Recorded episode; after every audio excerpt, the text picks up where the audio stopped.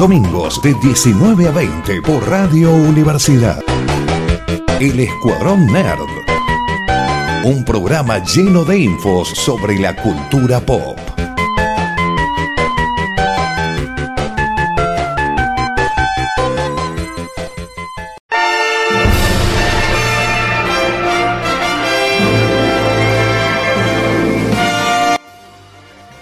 Nuevo programa del Escuadroner aquí por Radio Universidad en el 94.7, donde lo vamos a acompañar con una horita de noticias del mundo nerd, cine, series, películas. Mi nombre es Miriam Ortiz y me acompaña la señorita Noelia Martínez. Hola, señor Miriam Ortiz, ¿cómo le va? ¿Qué tal? Todo bien, ¿vos qué tal? Aquí, haciendo un programa de radio con ustedes. Bien, bien, esa es la actitud. Gracias. ¿No era que me pagaban este mes? Eh, eh, sí, y también está el señor Sebastián Richard. ¿Cómo anda? ¿Todo bien? Bien, a mí también me mintieron algo de un sueldo, no sé por qué. Bueno, vamos a una pausa, volvemos más tarde. no, sé Sí, no. sé, no sé pero ¿no se supone que a esta altura del, del año, del mes, ya tendremos que haber cobrado el aguinaldo? El ¿Ustedes no, aguinaldo con retroactivo. ¿Ustedes no hacen algo que se llama como amor al arte, algo así? Eh, O a Dolores, trabajar a Dolores, esa es buena. Trabajar a Dolores. Sí. La eso, verdad seguro, que- eso seguro que lo hacemos. Eso yo creo que es como hasta nosotros en re trabajamos a Dolores. Sí. Eso, eso lo veníamos haciendo sin darnos cuenta. Eh, bienvenido a la familia, ¿cómo andan chicos? ¿Todo bien? ¿Qué tal el fin de? Muy bien, muy bien, lindo fin de, lindo fin del el, el- el- el anterior, sobre todo este aún no termina. Pero el anterior, por casualidad, terminé viendo Black Widow en cine. Estamos entonces todos al día con Black Widow y podemos iniciar el tema de, del día de la peli de la viuda negra que tardó 10 años en llegar casi, porque la viuda apareció en los en Iron Man 2 del 2009 por ahí, recién tiene su propia peli en el 2021, sí, en el medio de una pandemia, Sí. pero eh, tardó muchísimo tiempo en tener su propia peli. Sí, y me pone muy triste que la haya tenido al final. no, no me gustó mucho, la verdad. eh, o sea, estuvo bien, estuvo bien, pero me pareció... eh, Un episodio más para una serie de televisión. sí, y de golpe la, la tipa tiene más poderes que un Jedi. De, de golpe. Es como que durante todas las, las películas de Avenger o cuando aparece de cameo en alguno de los otros como en Iron Man, es una humana muy copada, sigue siendo humana, y ahora las cosas que mandó, las escenas de, de lucha, sobre todo las del final, es como, ya es demasiado delirio. Que bueno, sigue siendo una película de superhéroes, ¿no? Pero no sé, otras cosas tampoco me gustó, el tema de que, mm, supongo que vamos a spoilear, digamos, ya que vamos a hablar de Black Widow. El tema de que con el poder del amor redima a la piba a la cual le explotó un edificio entero. Yo te digo la verdad, cuando le libera el- el gas anticontrolador de mente, pensé que la tipa igual le iba a agarrar a piña por un odio totalmente natural y verdadero de corazón. No que, no que iba a perdonarla. No Em- sé. em, Eso me parece como que. No, me parece que. En ese sentido, de. Bueno, ya, ya que yo te spoileo. Vamos a spoilear toda la película. Ah, no, mentira. Sino de que yo pienso que más allá del hecho de perdonarla, o sea, si bien es cierto, ella cometió una cosa tremenda como para que la chica quede así. eh, yo no creo que sea por el poder del amor, sino la mina dijo, por favor, liberame, la mina la liberó, o sea, eso es lo único que le perdona. Porque de última, si bien es cierto, ella cometió un crimen, el que la revivió y la que la hizo así fue, todos sabemos cuál, y no vamos a decir quién, no fue exactamente Black Widow, fue otra persona. Entonces, me parece que de ese lado es como la mina se le, le agradeció el hecho de que la ha sacado de la miseria en la que estaba viviendo. Porque No sé. ¿Cómo sabes que, o sea, cómo sabes realmente que era una miseria, digamos?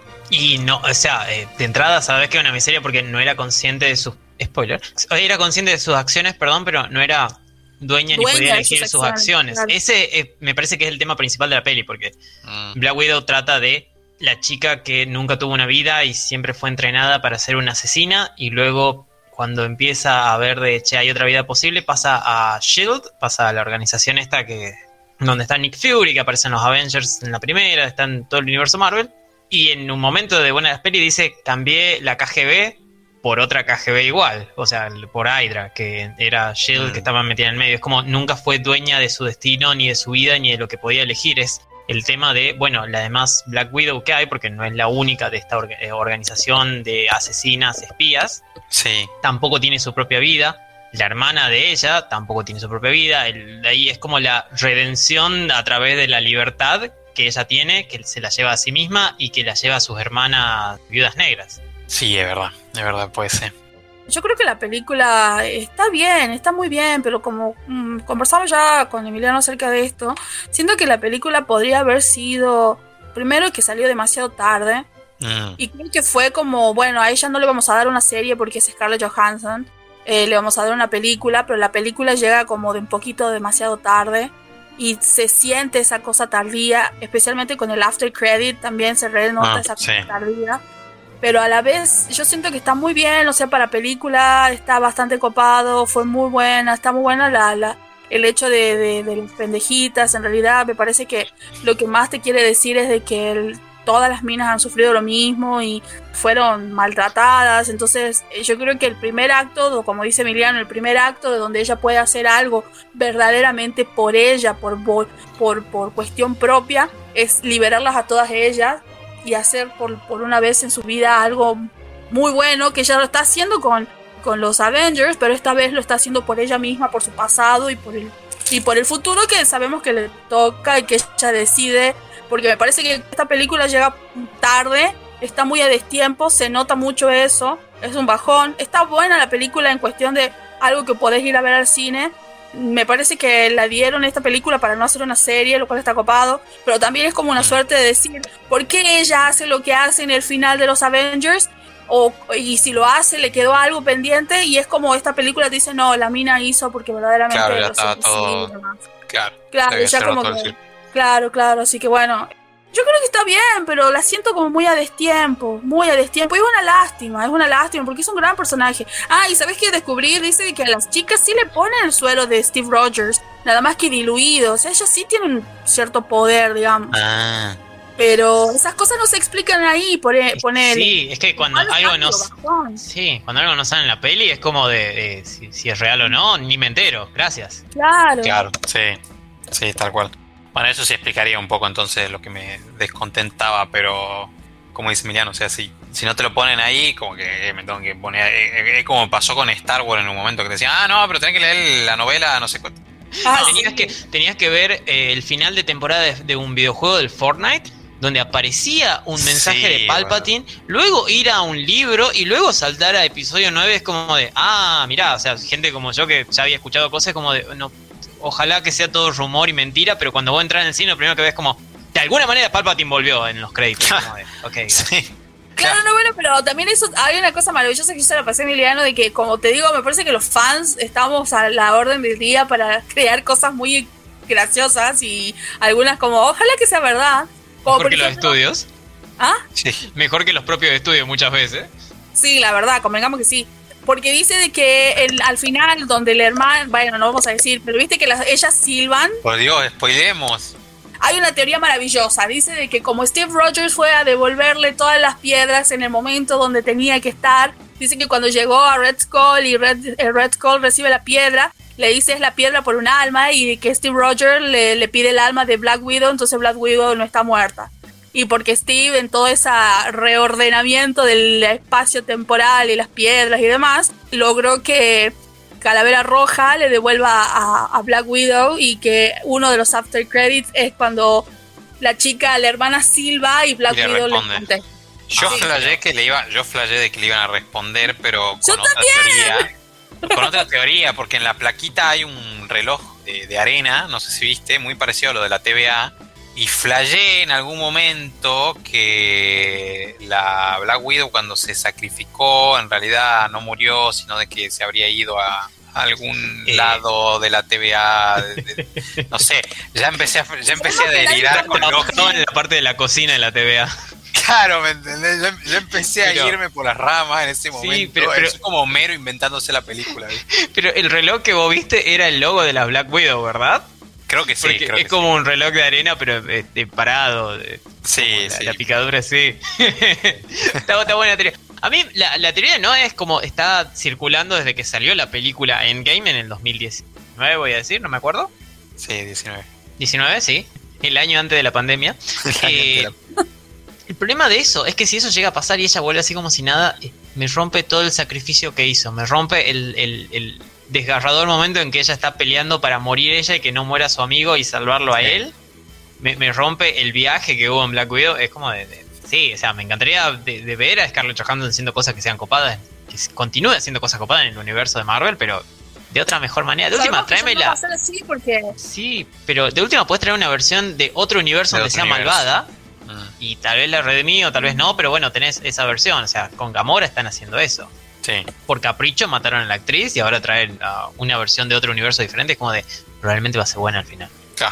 Sí, pero bueno, nosotros sabemos que Scarlett Johansson yo no sé si va a volver por porque ya no tiene el contrato y si no es que garpan millones porque no sé cómo le habrá ido la película en este tiempo que de estreno porque se estrenó para Estados Unidos el 9 de julio, para nosotros el 8 creo. Y ya hace, ya, ya hace un tiempito, gente. Entonces, no sé cómo le habrá ido en taquilla. Yo pienso que sí le debe haber ido bastante bien. pero- Había leído titulares de que como que tuvo un buen opening, pero empezó a caer rápido. Sí, aparte estaba enojadísima la gente de cines. Sí. Porque la primera semana por ahí estuvo re bien y después cayó eh, muy, muy abajo, pero no porque la película haya fracasado, Sino si porque no se han por- a verlo en el streaming. porque la puedes ver por streaming por ese Disney eh, Premium, Premium Access, Sí. Sí, Premier Access. ese. Y después tenés la, la otra cosa de que a las 3 horas que salió la película ya tenías en 50 gigas, en- eh, me contó un amigo, ¿no? Ya podías descargar hasta la versión de 50 gigas que venía con Ultra HD, calidad, como bueno, o sea, Ah, el tema onda, de, de hacerlo streaming es que en dos minutos Queda- o sea, cualquier claro, persona puede conseguir. que, claro, quedas propenso que encima lo, lo divulguen de manera pirata. Sí, porque o sea, en la primera semana metió eh, 200 millones de dólares eh, de entrada. Claro, Sí, era eh, un buen opening. es un gran opening. Ah. Para lo, hasta para pandemia, o sea, hasta sin estar en pandemia, me parece que era un gran opening. Y, de- Sí. y después cayó, creo que un 80%, no sé por ahí, es. eh, Sí, mucho. Sí. sí, Sí, sin sí, contar el Disney Premier Ay, Access. Gracias, ese. Sin contar ahí, creo que ahí la pri- el primer día había hecho cerca de 60 millones, por ahí una, una locura. Es increíble la cantidad de guita que movió eso. Impresionante. Sí, Sí. Impresionante, la verdad que sí, porque 60 millones es muchísimo considerando de que si vos tenés el servicio de streaming y tenés, por ejemplo, cuatro... Va, no, en realidad Disney tiene más. Y que por cada... mm, ¿Cómo se dice? Por cada ¿Dispositivo? Cada dispositivo es, este, ponerle cuatro y pagas una sola vez y los podés ver creo que por un mes o no sé, creo que por un mes. Es muchísimo, es muchísimo. Sí, sí, sí, sí. Sí, fue lindo en general volver al cine a ver una película de, de Marvel. Creo que se me hizo como una, una, una rutina que si al menos no pasa una vez al año, se siente vacío desde hace ya más de 10 años, ¿viste? y sí, más porque el 2020 Marvel no estrenó absolutamente nada, ni en cine, ni en tele del MCU, de lo que estamos Ah, acostumbrados a ver. Fue raro, digamos, desde el 2009 que vengo yendo una vez al, al año más o menos mínimo al cine a ver alguna película de Marvel. ¿eh? Como la- son como las misas ricoteras del Indio Solari, pero acá son la- las misas de Marvel, chicos. Claro, ¿me entendés? Me sentía... Sí. eh, Fue, fue lo peor que tuvo. La, la pandemia me hizo sentir totalmente alienado de, de- de toda vida cuando pasó el año y dije, che, loco, no vi ninguna película de Marvel. Y hay algo que quería contar de esto que no es que se nos pasó, pero es algo que no charlamos seguido. Como estaba diciendo Noé, como estaba diciendo Coyote, como estaba diciendo de, che, esta peli llegó muy tarde. Esta peli podría haber caído en cualquier Sí. momento. Podría haber caído inclusive antes de Capitana Marvel, ya que la actriz estaba, el personaje estaba, el fandom estaba. Ujú. Pero hubo una filtración de rumores, eh, perdón, una filtración de correos, donde el señor Bob Iger, eh, persona encargada de Disney, de manera ejecutiva, productiva y como eh, capataz, Sí. estaba en contra de hacer películas de superhéroes con personajes femeninos porque según él no vendían, no sirven, no funcionan, nunca son buenas. No, ¿en serio? Hasta, sí, es totalmente cierto. Consideramos que el señor Bob Iger ya no está más como cabeza de Disney. No, eh, eh, sigue estando en algún lado. eh, el señor Sí, como, como- como 90 socio, años, sí. sí, sí, este, está metido en la herencia, sin duda. Pero dijo eso. Esto fue antes del 2017. y Creo que en 2017 sale Wonder Woman y le patea el trasero a todo el mundo. La, la primer peli de Gal Gadot y Patty Jenkins. Mm, Sí. Y la gente de Marvel lo, lo miró a Bob Iger y fue como de, este, eh, creo que sí funcionan las pelis de mujeres, ¿no, señor Bob? y eso empezó a llevar este, este movimiento, no sé si feminista, no sé si eh, económicamente eh, rentable o demás de Era Eh, movimiento bolsista. Sí, o de inclusivo. No, no sé cuál habrá sido la, la razón de la que Marvel se abre, ¿no? Ah, claro, yo siempre desconfío de Disney, por lo que sea que haga. No desconfío de la gente que hace cosas, pero sí de Disney. De Y- la agenda de Disney, sí. sí, de la agenda de Disney. Y fue un. Bueno, vamos a sacar la primera peli de una superheroína de Marvel que nunca apareció en una película que es Capitán Marvel. Sí. Sí. Y luego salió Black Widow y fue como este. Por eso me parece que el tema central de la peli es esta cosa de eh, la mujer o Black Widow liberándose a sí misma y que liberando no debe, y que no sí y que no haya tal vez un varón un personaje fuerte masculino ahí de no hace falta no es que está mal es que no hace falta porque en los primeros eh, screens cómo se llama Eh, Screenings. sí en no, los, no, en no, los no, primeros- sí no, no en las primeras visiones sino en el screen en el ay esto que se lee ¿Qué? Script. Script. Guión. script script guion gracias Sí. guion. En los primeros guiones iba a aparecer Iron Man. Ah, iba a aparecer sí, Robert Downey sí. Jr. y se sacó diciendo es un personaje muy fuerte, le puede opacar o, o es... Sí, sí. Después hay otro personaje que se menciona nomás que aparece en un, en- como en un flashback o en un audio. También se sacó. Es Mm. como de, dejaron solamente personajes femeninos fuertes. O sea, hay, hay masculino obviamente. Es como tal vez es una lavara de cara o es un perdón por nuestros pecados. Ahora vamos a hacer las cosas un poco mejor. Mirá que yo soy bien crítico del tema este cuando quieren exacerbar a, un- a una minoría para de alguna manera redimirlo y se pasan de rosca. No tengo ningún problema en criticarlo, ¿no? Pero con esta película no, no tuve el menor eh, inconveniente con la presentación de los personajes ni con la variedad que hubo. Me pareció eh, muy bien llevado. Que sean dos protagonistas mujeres todo el tiempo, ella y, y para de contar. Eh, Para mí estuvo muy bien, muy natural. Me parece que eh, hace rato se viene diciendo esas cosas. Inclusive el hecho de que Patty Jenkins ten- tenga que haya, en realidad tuvo que pelear en la Warner para que le den el, el trabajo como para Wonder Woman y demás, qué sé yo. Todas las cosas que ella hizo. Mostró esto y es verdad eso de Bob Iger. Bob Iger sigue siendo este socio de Disney. Tu- Tuvo, esa, eh, tuvo eso, dijo eso y fue como... No, pero él, él- él lo dijo como no vamos a arriesgar nuestro patrimonio y nuestras ganancias por algo que está funcionando para decir que vamos a hacer algo nuevo. Claro. Si era como si estaba funcionando todo lo demás que era super macho, sigamos con eso. Pero bueno, cuando Patty Jenkins mostró la mejor película, por lo menos hasta el momento, de, de una superheroína, es como que, bueno, ya era gente, es así. Pero la Sí. verdad que tendría que haber sido, es más, yo creo que la crítica que, hizo, que hicieron muchos de los fans, ¿por qué Capitana Marvel y no Black Widow? ¿Por qué no ella? ¿Sabes qué estoy pensando ahora, ahora que, está, que estamos haciendo esta suerte de, de catarsis con estas películas? Que creo que hubiese quedado mejor Black Widow antes que Capitana Marvel. Sí, Totalmente. aparte, aparte hubiese tenido más sentido porque esta, esta peli construye hacia atrás. O sea, eh, Mm, no es que es al pedo todo lo que sucede aquí. claro. Pero, o sea, no nos cambia el personaje. No, no, Claro. no continúa construyendo hacia adelante. Digo esto porque Black, eh, Scarlett Johansson no vuelve. Capitana Marvel eh, volvió, pero también la peli construyó hacia atrás. Y en un momento dijeron: No puedes ver las pelis de Avengers sin eh, Endgame y eh, Infinity War. No puedes verlas sin ver Capitana Marvel. Es como, vos ves eh, la peli sin ver Capitana Marvel y no te perdés. Y no te cambia nada. No te sí. cambia nada. Es como, Sí. está bien. ¿Entendés al personaje? Además, Bueno, Yo creo que de por ahí no hubiera utilizado a- al personaje de la viuda para, para meterlo a, a Bucky, inclusive porque Sí, en algunos cómics ellos te- tuvieron un romance y en el- creo que en algunos cómics tuvieron hasta, no sé, si hicieron un hijo, un clon, no sé qué carajo, pero igualmente ellos tuvieron un romance, ella estuvo involucrada sentimentalmente tanto con Clint como con, con el soldado de invierno. Entonces Sí. hubiera sido muy copado de que ella esté más involucrada en ese sentido. Ahí sí no hubieras perdido, al contrario. Pero bueno, eh, ya que es, bueno, ya es contrafáctico, supongamos, así que está bueno que haya salido ahora, pero siento como que es demasiado tarde. Too little, too late.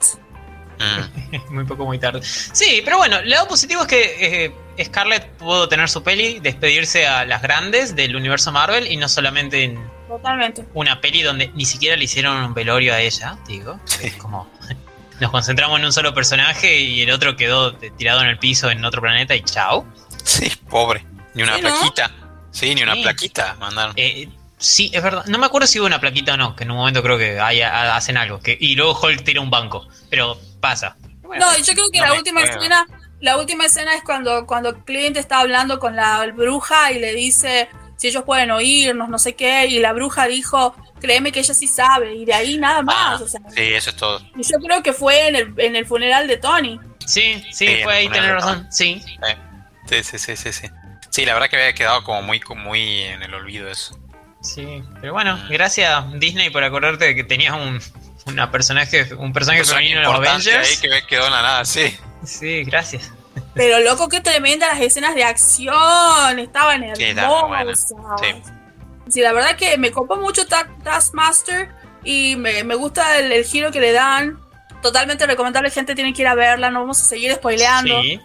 Pero Bueno, o sea, no, no spoileamos las cosas más importantes verdad. el final. Pero eh, sacando eso, eh, sí. sabíamos, puede- que, sabíamos que el final de Black Widow es su muerte, o sea que tampoco es Sí, que... eh, es verdad, o sea, vemos algo, o sea, Black Widow sale viva de esta peli porque eh, no puede morir ya que mueren tres pelis en el futuro, pero Claro.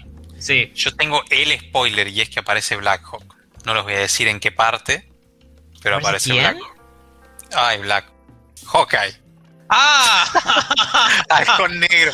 Qué bien, se me, cruza, se me cruzan las franquicias, perdón. sí.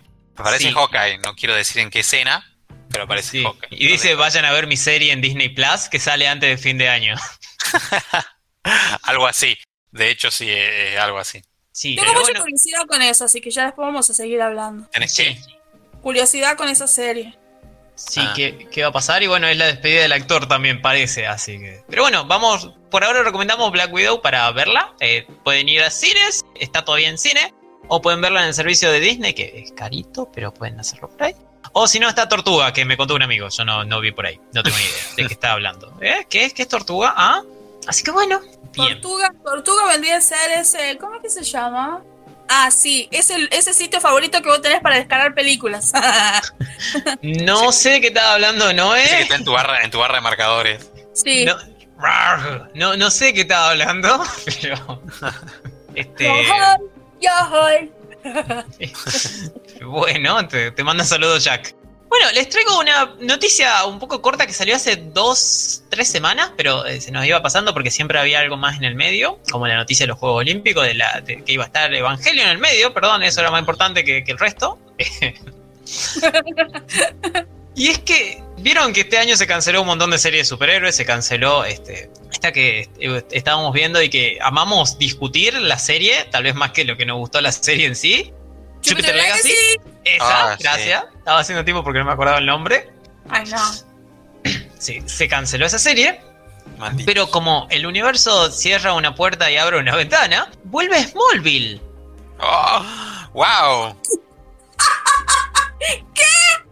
¿What? Después de. After all this time. Sí, de Smallville de una serie que terminó creo en 2009, 2010. No sé, chabón, la veía, la veía Sí, yo no, sin duda, 2010. pero ¿hace cuánto fue eso posta? Nació en el 2001, terminó en el 2011. Era la serie de Superman. La serie de superhéroe en, en esa Chicos, década. creo que me estoy emocionando. Creo que voy a llorar. Decime que vuelve Tom Welling, por favor. Decime que vuelve Tom Welling. Hay un pequeño eh, pero en, el- en la descripción, pero sí, vuelve Tom Welling. Oh my god. Vuelve, eh, me olvidé el nombre, Michael Rosenbaum, Rosenbaum, el que hacía el ex Luthor. que tiene un Uh, super podcast. Es genial. Sí, Michael Rosenbaum. Vuelven otros personajes importantes de la serie. Sabemos que personaje no va a volver porque tiene severos problemas con la justicia por causa de una secta. Sí, Alison Mack. sí, Alison, sí. Exacto. Sí, que este, eh, hacemos un pequeño este, paréntesis acá. eh, fue condenada a tres o tres, eh, primero tres y luego puede ser hasta 20 años de cárcel por Sí. la, la secta donde privaban de su libertad a chicas, también a algunos varones, pero principalmente a chicas, la hacían trabajar en contra de su voluntad. Y entre una de esas personas quisieron secuestrar a Emma Watson, digo. Wow. No tenía Sí. ese, ese easter egg. Sí.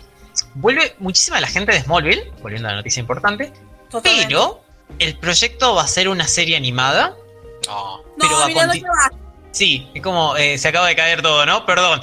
Pero Sí. va a continuar la historia que nos dejó o al final de la décima temporada, luego Smallville sigue una o dos temporadas más en cómics, o lo que pasó en Crisis en Tierras Infinitas, en DC, este super mega evento que unió todo el año pasado, el, el anteaño pasado, va a Sí. agarrar alguna de esas dos puntas y va a continuar contando esa historia de, de nuestro Superman favorito de, de televisión. Ya era. No, no hay otro, sorry. ¿Esto significa que va a ser un proyecto para la para HBO Max? Sí, iba a ser un proyecto para HBO Max. En un momento estaban hablando de Netflix, pero eh, termina siendo HBO Max porque Disney, eh, Disney, no es Disney, es la que hace cosas, pero es más incompetente. DC, DC Comics, pertenece a la Warner y la Warner pertenece a, a todo este mega grupo chino estadounidense. Así que sí, va a ir directamente a HBO Max. Porque ya todo lo que era de la Warner ya está pasando directamente al servicio de streaming, gente, así que eh, yo diría como que cae de maduro, porque inclusive hasta Titans ya cerró inclusive el sistema de streaming que había abierto DC porque ya fue absorbido por HBO Max, así Sí, DC Universe. Creo que DC Universe seguía vivo en España nomás o en otro país ahí de Europa. Sí, pero bueno, lo, lo, yo lo que espero es de que vuelva el Batman animado, eso, eso Ah. tenía el Batman Sí. animado que vuelva, que esté en Sí. el HBO Max y eso, que eso es lo mejor. Bueno, creo que Pero es no, una época en la que podemos darnos el lujo de soñar con esas cosas. Sí, pero qué hermoso, che. Está bueno, está interesante. Me hubiera gustado que sea con las personas. Me molesta que sea animado. Pero sabemos que la parte animada de la, de la Warner referido a DC tiene cosas muy interesantes. Así que la, la verdad que sí la esperaría. Tiene cosas muy, muy lindas. Siempre nos da muchas alegrías porque hace todo lo que desearíamos que DC sea eh, cinematográficamente hablando. La parte animada tiene cosas muy copadas. Así que yo lo esperaré, porque siempre me llama la atención eso. Sí, Lo sí, yo gente también. que son en la parte de animación. Sí, también esperando esto. Y la noticia que traigo, no sabemos todavía cuándo llega, pero va a ser en algún momento, probablemente el año que viene, al siguiente. Bien. Interesante, interesante. Se canceló American Gods, eh, lo único que digo. Eh, siguiente noticia. ¡No! ¿Cómo? O sea, ¿hay una nueva temporada o se... No, Emiliano. No. Tres temporadas va a tener en total. Ah, Estaba leyendo noticias de La Casa de Él, de cinco series que se cancelaron. Esa es una, Memorias de Idun, no tengo ni idea qué es esto, de Netflix, animada. Le vi los otros días, me, me puse a bajar todas las películas de Misión Imposible porque la única que estaba era Fallout en Netflix. Y el otro día entré a ver Fallout y resulta que ahora están todas de nuevo. ¿Alguien por favor me puede decir qué están haciendo con las licencias? Yo imagino que deben estar jugando un póker muy furioso y van y vienen. Madre mía, boludo. un día entra y, y tenés Fifty Shades of Grey, el otro no, el otro entra y tenés la Lo de trilogía de Batman. Nolan y después no, te Y queda después una. tenemos solo una, sí. Sí, loco, ¿pueden dejar de manosear las licencias por, por un año entero por lo menos? No, eh, coyote, vamos a una pausa, ya volvemos. Quédense ahí. Los domingos de 19 a 20. Todo lo que necesitas saber de cómics, pelis, series, libros, videojuegos. En el Escuadrón Nerd por Radio Universidad.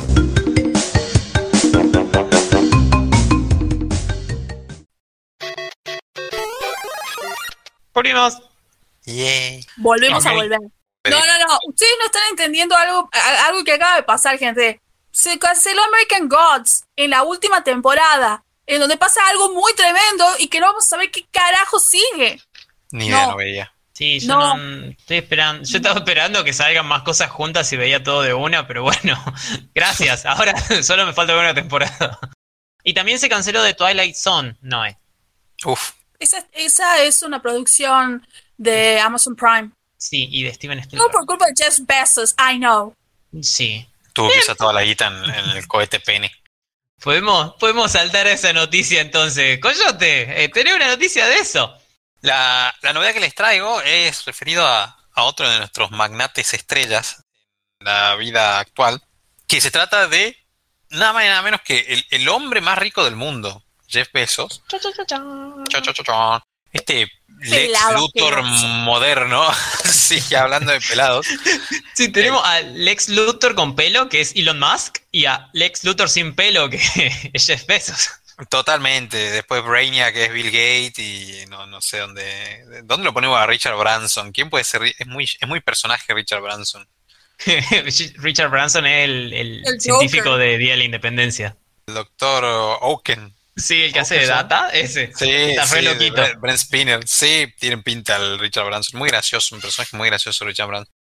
Bueno, Jeff, como no podía quedarse atrás y porque no saben qué gastar el dinero, obviamente, viajó al espacio también. eh, siguiendo la hazaña reciente de, de Richard Branson.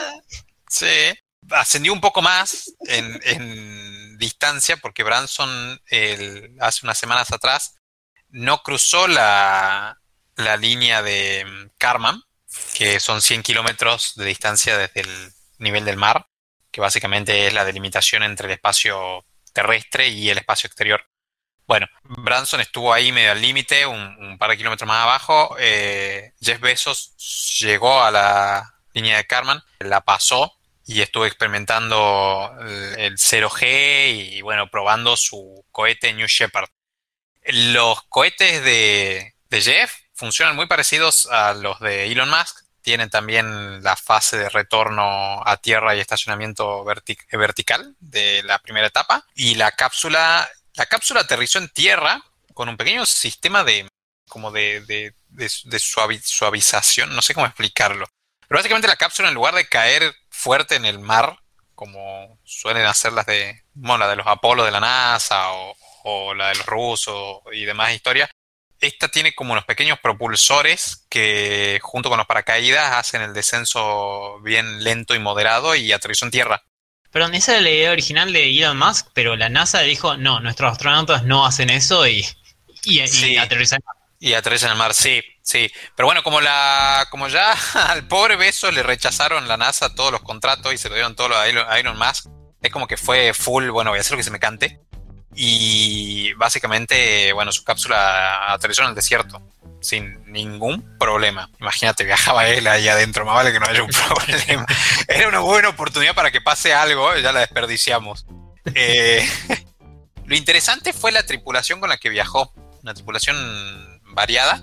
Fue con un pibe de 18 años que ganó una suerte de... No es licitación, tampoco es un concurso. Bueno, había gente que se había postulado para viajar con él y había puesto plata, obviamente. No, porque había puesto plata también. Ah. Sí, bueno, salió elegido el pibe de 18 años, pero lo más interesante, viajó con el hermano también, Mark, ¿cómo se llama el hermano? Mark eh, Bezos, el, el, hombre no más rico del planeta. El, hermano del hombre más rico del planeta, esto es como el marido de Pampita, digamos, vos lo ves y lo, ves por el nombre y no sabes quién es hasta que no te dicen que es el marido de Pampita. Bueno, a este le pasó igual. Me imagino que cuando iban a casa los padres como, ¡ay, vino Jeff! ¡ay, vino el hermano de Jeff! sí, vino tu hermano. Eh, también es millonario, también tiene su negocio, Mark Bezos, pero no, no, no, llega a las dimensiones de, Jeff. Viajó con él. Y lo más interesante es la mujer que viajó con ellos, que se trata de Wally Funk, eh, de 82 años, una mujer mayor, evidentemente, con una historia muy interesante. Es piloto de avión, entrenó a, a miles de personas en su carrera en la aeronáutica y además tiene entrenamiento de, astronauta. Tuvo todo el entrenamiento completo de astronauta de la NASA. Pero en, su época, en los 60 y, las décadas que siguieron, fue totalmente ignorada por la NASA para los viajes al espacio por la condición de ser mujer, digamos, la única condición. No sabemos cómo eran en, en esa época toda esta, esta industria. Y decir que en realidad la, NASA lo ignoró por su condición de ignorante, pero está bien. Su condición de ignorante. O sea, no, no es que sea una condición mala, sino por, el factor o la característica de ser mujer. Punto, digamos. Se guiaron de esa única, de ese único capricho, como sucedía en aquellas épocas, en aquellas décadas. Pero una mujer ultra preparada, con toda de la. Todos los que viajaron era la más preparada. Era la más preparada, totalmente. La única preparada. La única preparada profesionalmente para esa profesión, sí, tal cual era la única con la, la, carrera propiamente espacial. Que estaba muy contenta, obviamente, porque ella decía de que a estas alturas ya no se imaginaba directamente poder, poder viajar. Imagínate, con 82 años, tuvo la oportunidad ahora, viajó, fue la primera mujer de la compañía, obviamente, y no sé si de, del rubro privado, no recuerdo, creo que no viajó una mujer todavía en alguna de las cápsulas de las empresas privadas. no, sí, en, la tripulación de Richard Branson fue alguien, no sé si en alguna de las de Elon Musk. Sabemos que en el rubro estatal sí ya hubo representantes femeninas, pero bueno, tenía, tenía la duda esta del rubro privado. Y fue el martes, el viaje, fue el martes, fue un viaje de prueba y de vuelta. Eh, experimentaron un ratito el tema de la gravedad cero y de ahora en más, los planes de Blue Origin son básicamente comerciales, pero quedó ahí medio, medio latente trabajar con la NASA dentro de los contratos que están ahora licitando para la nueva misión a la Luna. Teóricamente aún puede acceder Blue Origin y Jeff a uno de los contratos para el transporte de material No estoy seguro si el transporte de astronautas, calculo que sí, pero su cohete estaba mm, a disposición para transporte de carga a la Luna. Es un poco más chico la capacidad de carga que la, de, la del Starship de Elon Musk, pero aún así estaban esperando a ver si accedían a también la, el contrato de NASA para las misiones hacia la Luna. Recordemos que ya perdieron uno de los contratos frente a, a Elon Musk. Sí, frente a SpaceX, que es el de transportar justamente personas, humanos, porque la Dragon Crew se llamaba la, cápsula de SpaceX, creo que sí, que ya fue probada, es la que estuvo llevando gente, creo que ya llevó, ya, hicieron tres viajes, me parece, con éxito, con total éxito, a la Estación Espacial Internacional, por lo que la NASA terminó dándole esa concesión a SpaceX y queda ahora terminar de, bueno, de que le den aprobación para el transporte de carga, que este era un viaje importante para demostrar la fidelidad y la capacidad de, la ingeniería de, Blue Origin. O sea que Jeff Bezos solamente la gente de la NASA dijo, querido, ¿sabes lo mejor que sabes hacer? ¿Sabes cuál es lo que vos sabes hacer? Es llevar y traer paquetes. Así que ¿qué vas a hacer para nosotros? Vas a seguir llevando paquetes.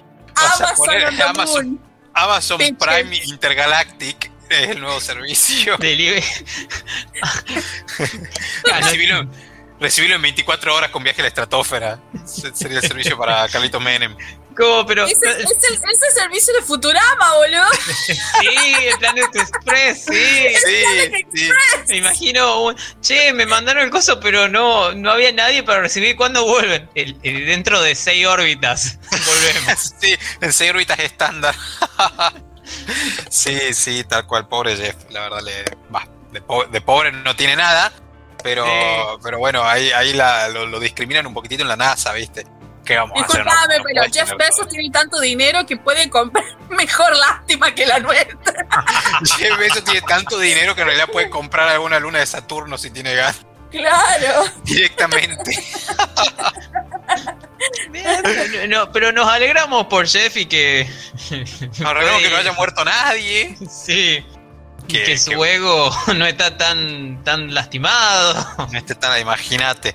Y bueno, obviamente. Pero qué tremendo que de un solo plumazo le haya, le haya sacado el, el spotlight y toda la, la, marquesina a Branson cuando él fue el primero, así con esa foto de feliz cumpleaños y sus trajecitos. a Branson no. nadie le dio bola al pobre.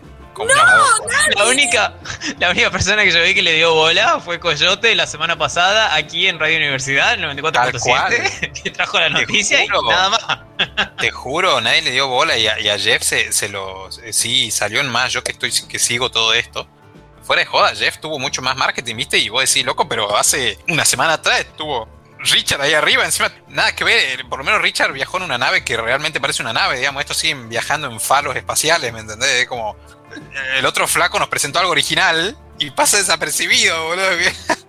Pero, pero bueno, no sé, la verdad es que. Sí, no sé, que depende. Ustedes no sé si saben la historia de, cómo Richard Branson, él la cuenta, cómo funda Virgin Airlines, la aerolínea primero. Es porque perdió un viaje a las Islas Vírgenes y es muy gracioso cómo lo cuenta. Creo que dice que quería ir de vacaciones a verse con una señorita con la que había quedado, una cuestión así. Y pierde un vuelo, no sé qué problema tiene de vuelo, creo que con American Airlines o con una de esas. Entonces ahí el tipo dice, no, ¿sabes qué? Voy a, voy a fundar una empresa de aerolíneas con una atención excelente. Entonces Virgin Airlines tenía la fama, o no sé si la seguirá teniendo, porque creo que sigue existiendo, solo que ya no es propiedad de, Richard, de tener un servicio a bordo excelente y de tratar de hacer el viaje lo más agradable posible, etcétera, etcétera. ¿Pero no tenía también una discográfica, Virgin? No me acuerdo. Yo conozco la historia de cuando él decide hacer la aerolínea, que la cuenta él a la anécdota esta. Por eso te digo, no, no, no sé qué es primero, el huevo o la gallina, pero él no tenía Virgin Records, él no era el dueño de la, de la empresa Virgin Records, y que él se hizo muy, muy rico por las bandas y la gente que tenía bajo su, su, marca. Sí, sí. sí, sabes que sí, creo que ahí, arranca. Inmediatamente busqué Virgin Record, y, el, y el nombre Virgin está con la misma tinta que, Sí, está el Virgin Group que tiene a como cuatro o cinco aerolíneas diferentes, a grupo de barco. Virgin Atlantic se llama el grupo. A Virgin Group, Virgin Travel Group Limited. Sí, eh, hace lanzamientos de satélites espaciales, ¿no? Es un, es un imperio. Es un grosso, es un grosso chabón. Sí, Sí, pero es eh, diferente. eh, es es, como el, es el, el multimillonario de perfil un poquitito más bajo. eh, Sí, Sí, comparado y tiene, con con más. Tiene un equipo de fórmula de Fórmula E Ah, Sí, sí, y, es operador de telefonía móvil, fibra óptica y televisión en España. sí.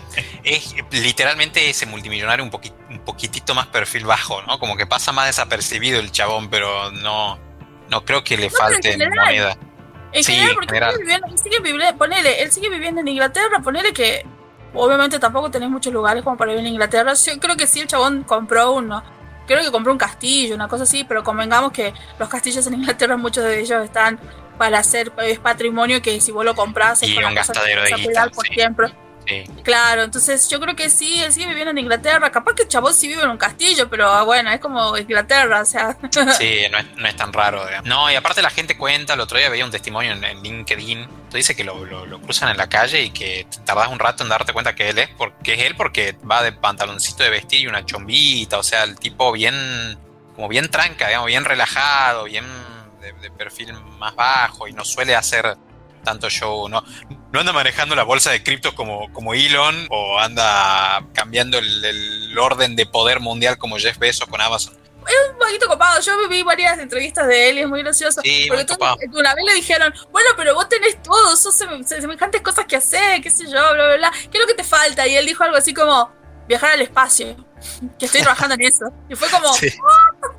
sí, señor, lo está haciendo y lo hizo. O sea, bien por él, bien. Bueno, mu- muchas gracias, Coyote, por las noticias del espacio, siempre informados. siempre les traeré la noticia del espacio. Ya sabemos con quién hay que mandar algo si, si queremos llevarlo a la luna. Hablen, hablen con mi representante. Y no, eh, vos nos venís a recomendar algo hoy. Bueno, sí, le traigo una recomendación que, como ya había dicho, tal vez antes de que comencemos el programa, tras bambalinas, dije que fui evangelizada hacia una nueva religión que no sabía que existía. Ni Y que que la necesitabas. Exacto. ¡Wow! ¡Qué serie, gente, por favor! Cuando a DC y a la parte de, de- la parte esta de los de la creación de las series y demás le dan como el visto bueno a hacer cosas copadas, únicas, que tengan un carácter único y que sean diferentes a todo lo que ya venimos viendo, ya sea llámese Invencible o Jupiter's Legacy o cualquier cosa referido a Marvel te puede hacer cosas que son geniales, de buena calidad, con grandes personajes, con buena música y con, un, y con una cosa que te- es extraña, bizarra, pero es hermosa. Y eso es de un patrón, gente. Sinceramente yo vi el primer episodio y yo dije, "Mm, esto está medio extraño, pero no podía dejar de verla. Yo llegué casi más o menos a la mitad de la primera temporada, más tal vez.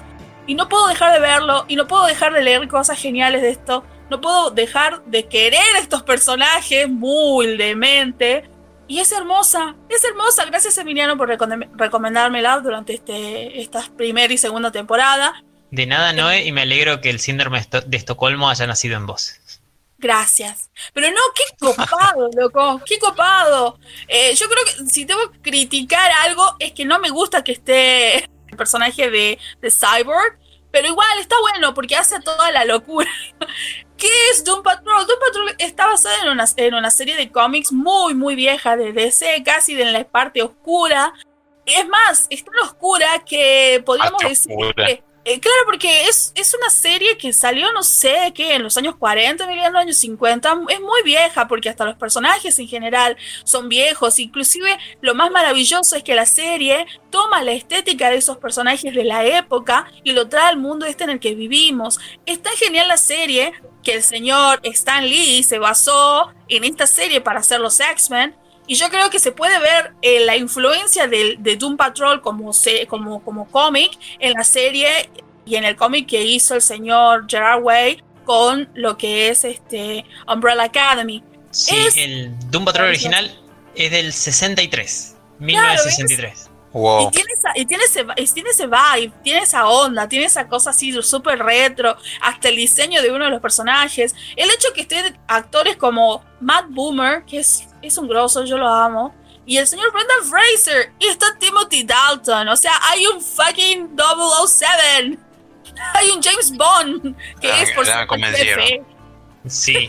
Es más, eh, perdón, una pequeña cosita sobre eh, X-Men y Doom Patrol, de lo que contó Noé de Stan Lee se inspiró o fue como una inspiración arrebatada de otro autor. Es que Doom Patrol sale en el 63, 1963, en abril, y tiene poco y nada de éxito y cae en el 68 y luego va, viene, va, viene, va, va renaciendo y muriéndose. Bueno, abril del 63. Los X-Men debutan en, en los cómics en septiembre del 63. Es como, Son wow. seis meses de diferencia de, de un choreo de. Ah, con que ellos tienen un grupo que está manejado por un pelado y todos tienen problemas y son discriminados por la sociedad. Nosotros también. Porque tienen poderes extraños y estas personas les enseñan como una suerte de mansión para controlar sus poderes e insertarse en la sociedad. ¡Wow! Es como si fueran los X-Men, pero es de un patrón. Sí, el- el- exactamente la misma idea. Pero bueno, es genial. Yo creo que se ve, pero mucho, mucho más que claro. Porque tal vez ya llegó a un momento en donde los X-Men tom- tomaron, por supuesto, su, su, parte y ya se volvieron ellos mismos y tuvieron otra identidad y demás. Pero yo creo que vos ves muy clarito el Doom Patrol en Doom Patrol eh, en lo que es eh, Umbrella Academy. Les juro que lo van a ver así como demasiado calcado. Pero bien hecho. Pero bueno, la cosa más maravillosa que tiene esta serie, más allá de los personajes, es la identidad de cada uno de ellos y cómo los va presentando a través de los diferentes episodios. No tiene ningún desperdicio, chicos. El rodaje comenzó en la ciudad de Georgia a finales del 2018, el 20 de julio del 2019. Creo que concluyó. Se hizo la primera temporada, yo creo que casi con ninguna esperanza de que sea tomada por ninguna cadena, porque en este momento estamos hablando antes de que, que, por ejemplo, DC cambie de, que ya lo hemos contado en el programa también, que cambió de, de dueños y que se empezaron un montón de series y cosas de, en los cómics y muchas de las diferentes partes de la compañía fueron cerradas y demás, porque venía esto enorme que fue esa unión con HBO. Entonces yo me parece que esta serie fue en esos momentos. ¿Qué va a pasar con esta serie? Sí, Yo creo que las- fue introducida en una de las de alguno de los episodios de la serie que ya estaban dando, ¿verdad? Titan. Sí, eh, en un episodio de la primera temporada de Titan, eh, Sí. ay, el chico este verde, no me acuerdo el nombre, Eh, lleva a Raven Sí, a la mansión. a la mansión esta donde está el profesor. Lo, lo lleva ahí, es como este grupo raro, además. eh, es como de, ay, ¿cuándo lo volvemos a ver? Bueno, cuando se estrenen en DC Universe. Y es como, de, ah, bueno, gracias. Sí. Claro, Sí, sí, entonces sí, pero- aparecen ahí. estuvo- claro, tuvo, tuvo así como una introducción bastante linda.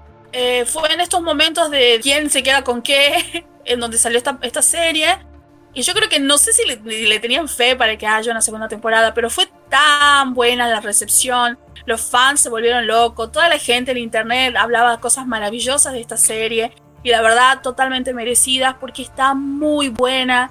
Al final fue renovada para una segunda temporada que se, entre- se estrenó el 25 de junio del 2020, ya directamente en el DC Universe. Pero bueno, ahora sabemos que todo eso ya está directamente para ser vista en el servicio de streaming HBO Max, porque ya el DC Universe fue absorbido por ellos.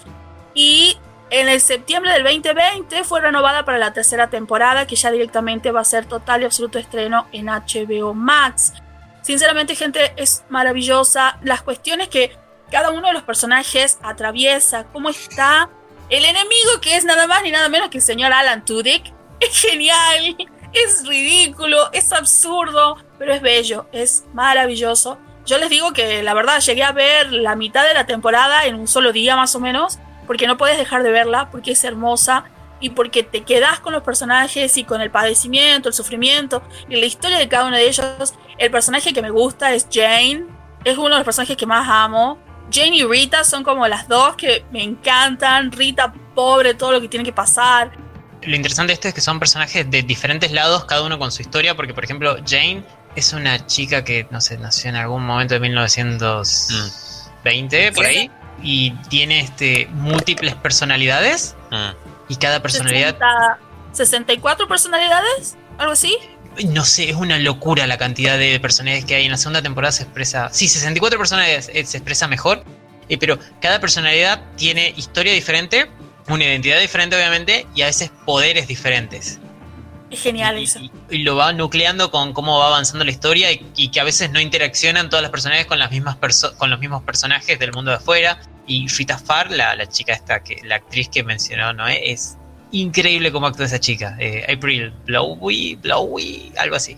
Sí, y el personaje, el personaje de ella, ella recibió una maldición. Sí. Recibió una maldición en un momento en donde ella estaba haciendo una película en los años 20, 30, en, la época dorada de Hollywood. Ella estaba haciendo en un lugar en el medio de la, de la nada. Y cuando cae al agua, es como que hay un ser, un espíritu que estaba dentro de esa agua, como una suerte de, no sé, una cosa así como si fuese una muralla de, algo, se le mete dentro de ella. Y ella se empieza como a derretir. Se empieza como a derretir y se convierte en una enorme masa así sin ninguna forma amorfa Mm. y, y- y- y empieza a moverse, a moverse, es como, como la, la película de la cosa. La- Algo Estaba así. pensando lo mismo, sí. Sí, sí, sí. Es como eh, la mujer elástica, pero en vez de que su del hombre elástico poder controlar sus poderes, es un descontrol constante. Mm. Sí, porque si ella se descontrola, pierde la figura de Rita Farr y se convierte en esa cosa. Y es hermosa además, la ropa, la estética, la- todo en general, cómo están desarrollados los personajes. El personaje del señor Brendan Fraser es increíble. es increíble, la verdad que es incre- increíble en el sentido de que es una cosa de lata de- donde solo está su mente. Su cerebro, Su sí. cerebro. Era un corredor de NASCAR y tuvo un accidente y, y encima lo visten todo con cosas de muy rockera, las remeras que le ponen son todas de banda. Tiene un jean roto y suena todo el tiempo así, toc, toc, toc. Tuvo que aprender a subir escaleras y a caminar y demás, porque era toda una máquina. ¿Cómo es que se llama su personaje? Siempre lo confundo Cliff. con el de Matt Boomer. El, el nombre del, del héroe es Robotman y el personaje era Sí. Cliff, Cliff Steele. Steve, claro, totalmente. Y después está el personaje de Matt Boomer, que es el hombre negativo. El hombre negativo, el gran personaje favorito, creo, junto a Cliff. Sí, sí, sí, sí. Y el hombre negativo también eh, es como que todos estuviesen poseídos por algo que no quieren. O sea, ellos tienen algo que verdaderamente no quieren y están Mm. luchando para, para poder ser algo más y hacer de, de esa cosa que no quieren, de esa calamidad que les surgió en, su, en algún momento en su vida. Tratan de, de que funcionen para... Es más, ellos no se consideran héroes, ellos se consideran unos fracasados extraños que no sirven para nada. Y es genial. Y el personaje de Matt Boomer que es este era un piloto, un piloto de experimental. Dice que un día recibió un polizón en el medio cuando, cuando salió a la estratosfera. Eh, algo se le vino adentro de él, lo quemó completamente y se apodera de él y la verdad que sufre un montón. Es un personaje gay, él sufre eso porque él es de, de los años 60 también. Tienen mucha historia que vienen desde hace mucho tiempo. Yo creo que el más joven es este Steel, ¿cómo se llama? Robotman, porque es de los años 90, 80, 90. Y los demás Sí. son más, más viejos. Sí, pero esto que dice no es genial porque cada personaje viene con eh, el, el roto de alguna manera por la sociedad. Sí. Porque la chica con múltiples personalidades la discriminan por eso. El piloto gay lo discriminan por eso. La actriz que cayó en picada su carrera la discriminan por eso. Luego tiene el otro que ella se siente insegura con su cuerpo, como de. Es la idea de los X-Men. O el- la idea de los X-Men, la idea de un patrón. Están todos rotos y encuentran familia estando juntos. Y se- Los rotos. Sí. Los rotos unidos jamás serán vencidos. Totalmente. Eh, y, y quiero decir algo que a mí me, me mata de la risa y me encanta, es que cada episodio termina en patrol. Hay uno que se llama Paw Patrol, literal. Hay uno que se llama Doom Patrol Patrol. o sea que puede llamarse invierno, pero es patrol. Entonces, Sí. es genial eso. Eso me parece bello. Es un gran Sí. detalle, me encanta. Sí, la, la traducción del título de Doom Patrol sería como la patrulla condenada. De- es como, le va mal siempre. Claro. Pero no, es, es, es muy, muy hermosa. Es una serie que está totalmente, totalmente recomendada. Verdaderamente en un fin de semana la pueden ver ¿En qué plataforma estaba? en HBO Max. La primera temporada tiene 15 episodios, la segunda tiene 9. Pero créanme que no tiene ningún, ningún desperdicio. Los personajes son hermosos y se van a reír y en algunos momentos se van a emocionar. Hay una cosa maravillosa que pasa que no les voy a contar porque tienen que verla. En el momento que yo estaba viéndolo, éramos tres personas. Y en un momento dice, ajá, así que ustedes son los que se quedaron del, del capítulo piloto, que dijeron, esto va a continuar o no va a continuar. Está la gente que se fue y los tres, y los tres nerds que se siguen quedando para saber qué pasa. Y yo miré a las dos personas que estaban conmigo, es, Dios mío, ¿qué acaba de pasar? Porque eso tiene uno de los personajes, es el personaje que te narra la historia. Pero es muy linda, muy linda serie, es genial. Esa cosa de que el villano principal tenga esa cosa de saber que esto es una serie, todo está re loco y esto es una locura. Onda de por qué, siguen financiando esta cosa que está todo mal o está todo loco, pero bueno, es, es- genial, es genial. Así que desde el Escuadrón Nerd le decimos que vean Doom Patrol por HBO Max. Muchísimas gracias nuevo por la recomendación. Y nosotros ya nos estamos yendo. Antes de irnos eh, rápido y, al- y a la volada, hay dos juegos gratis en Epic Games. Uno, Defense Grid The Awakening, es un Tower Defense. O sea, tenés que construir torres y te van atacando. Y el otro se llama Verdun, que es un videojuego de disparos en primera persona en la Primera Guerra Mundial. Los dos están gratis en Epic Games hasta el jueves de la semana que viene, hasta el jueves 29 al mediodía. Así que vayan, canjeen. Y nosotros fuimos al Escuadrón Nerd y volvemos la semana que viene, el domingo a 19 horas aquí por Radio Universidad. Que la fuerza acompañe. Chao. Y prosperidad. Adiós. Adiós. Boop!